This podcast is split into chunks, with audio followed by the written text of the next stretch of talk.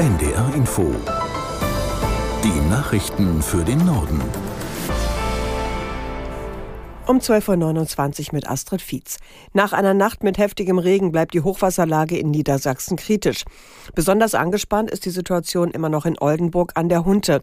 Hier bereiten sich seit Silvester hunderte Anwohner auf eine mögliche Evakuierung vor.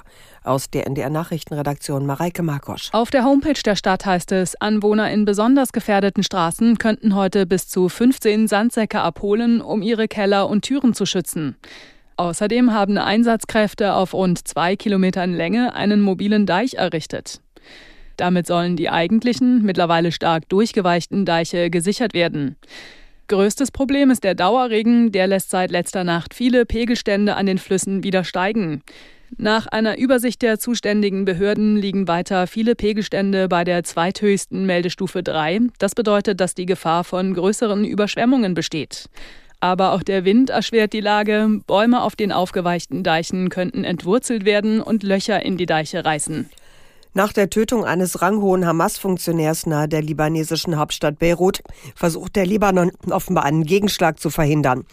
Der geschäftsführende Außenminister Bu Habib sagte der britischen BBC, seine Regierung spreche dazu mit der schiitischen Hisbollah. Aus der NDR Nachrichtenredaktion Veronika Streuer. Sein Land sei sehr besorgt und wolle nicht in einen regionalen Krieg hineingezogen werden, so der Außenminister. Er rief die westlichen Staaten auf, Druck auf Israel auszuüben, damit alle Gewalt und alle Aktionen eingestellt würden, nicht nur im Libanon, sondern auch in Gaza. Die Regierung im Libanon ist allerdings nur geschäftsführend im Amt, Wahlen scheitern an Machtkämpfen der politischen Elite. Auch die UN-Truppe im Libanon, UNIFIL, rief die Hisbollah zur Zurückhaltung auf. Die Mahnung richtete sich ebenso an Israel. Eine Eskalation hätte verheerende Folgen für die Menschen auf beiden Seiten der Grenze, so UNIFIL. Der Chef der Hisbollah, Nasrallah, hat für den Abend eine Rede angekündigt. Die Kommunen in Deutschland sehen sich wegen des starken Zuzugs von Geflüchteten an der Belastungsgrenze angekommen.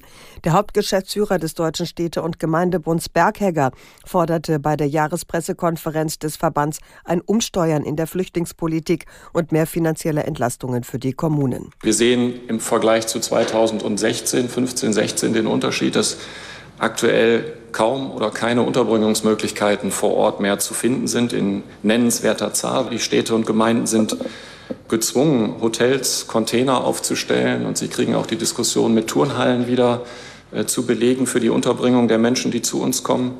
Eine gelingende Integration ist unter diesen Bedingungen immer schwieriger möglich und wir brauchen eine neu aufgestellte Migrationspolitik, also ordnen, steuern und die Zahlen müssen begrenzt werden, dass wir auch wieder Luft haben zum Atmen, um uns ordnungsgemäß und, und vernünftig um die Menschen, die zu uns kommen, kümmern können. Der Hauptgeschäftsführer des Deutschen Städte- und Gemeindebunds Berghegger. Der Präsident des Umweltbundesamtes Messner hat eine baldige Einführung des sogenannten Klimageldes gefordert. Der Behördenchef sagte dem Redaktionsnetzwerk Deutschland, die Einnahmen aus der CO2-Bepreisung müssten größtenteils an die Bürger zurückgegeben werden. Das Klimageld sei das richtige Werkzeug, um Privathaushalte zu entlasten und Klimaschutz sozial zu gestalten. Ähnlich hatten sich zuvor Vertreter der Verbraucherzentralen geäußert. SPD, Grüne und FDP hatten das Klimageld in ihrem Koalitionsvertrag vereinbart, um die höheren Belastungen durch die CO2-Abgabe auszugleichen. Bislang gibt es aber keine konkreten Pläne zur Umsetzung. Der CO2-Preis hat die Koalition zum Jahreswechsel stärker angehoben als ursprünglich geplant. In Japan geht nach der verheerenden Erdbebenserie die Suche nach Überlebenden weiter. Trümmer, Schlammlawinen und aufgerissene Straßen behindern die Einsatzkräfte. Die nationale Wetterbehörde warnt außerdem vor weiteren möglichen Erdrutschen. Einige Dörfer sollen nach wie vor von der Außenwelt abgeschnitten sein.